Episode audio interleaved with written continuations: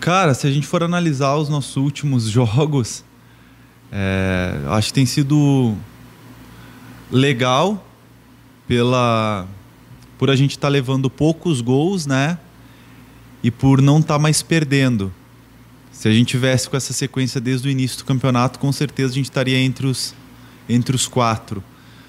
É, mas a gente sabe também que ainda é pouco, né? Pelo que a gente quer. Então não adianta só é, não perder, né? Mas a gente tem que buscar mais vitórias ainda para que a gente consiga encostar no G4, que é o objetivo de todo mundo, é o objetivo do Vanderlei Luxemburgo, nosso professor, e ele tem passado isso sempre para a gente. É, mas é, o legal é que o, que o time está lutando demais, né? Até contra, contra o operário.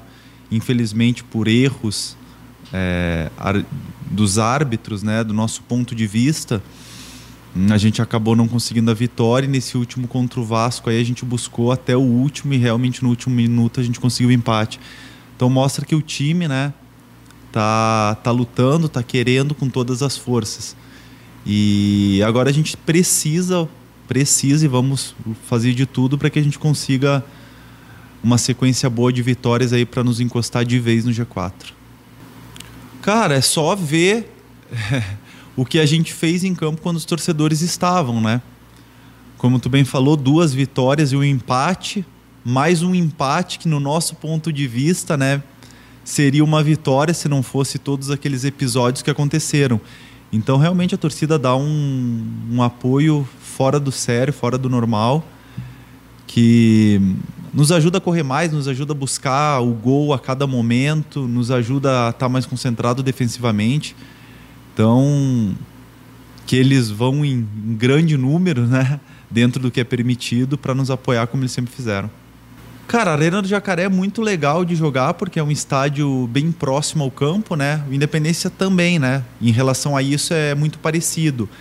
É que as condições do gramado hoje do, do Independência são infinitamente superiores àquele da Arena do Jacaré. Até porque não teve o tempo de ser trabalhado o gramado. Mas se o campo tivesse bom lá na Arena do Jacaré, também seria bom para a gente jogar lá.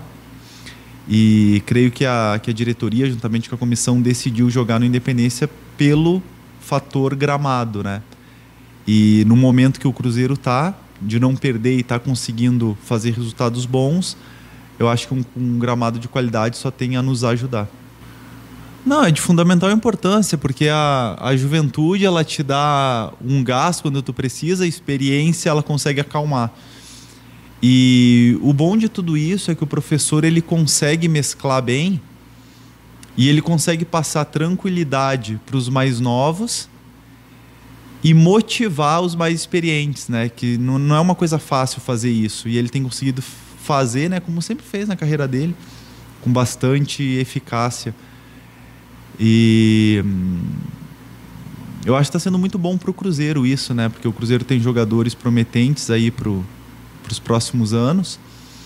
E é só ver essa sequência aí dos últimos jogos, a gente mantendo isso, né? Imagina se fosse isso desde o início do campeonato, com certeza é, o quadro seria bem diferente. Mas ainda tem tempo e a gente vai fazer de tudo para que a gente esteja no, no G4. Cara, é, qualquer jogador que, que fique fora, né, que, que tá jogando, é sempre uma, uma perda importante pro, pro elenco. Mas é como eu acabei de falar, né, na, na pergunta anterior.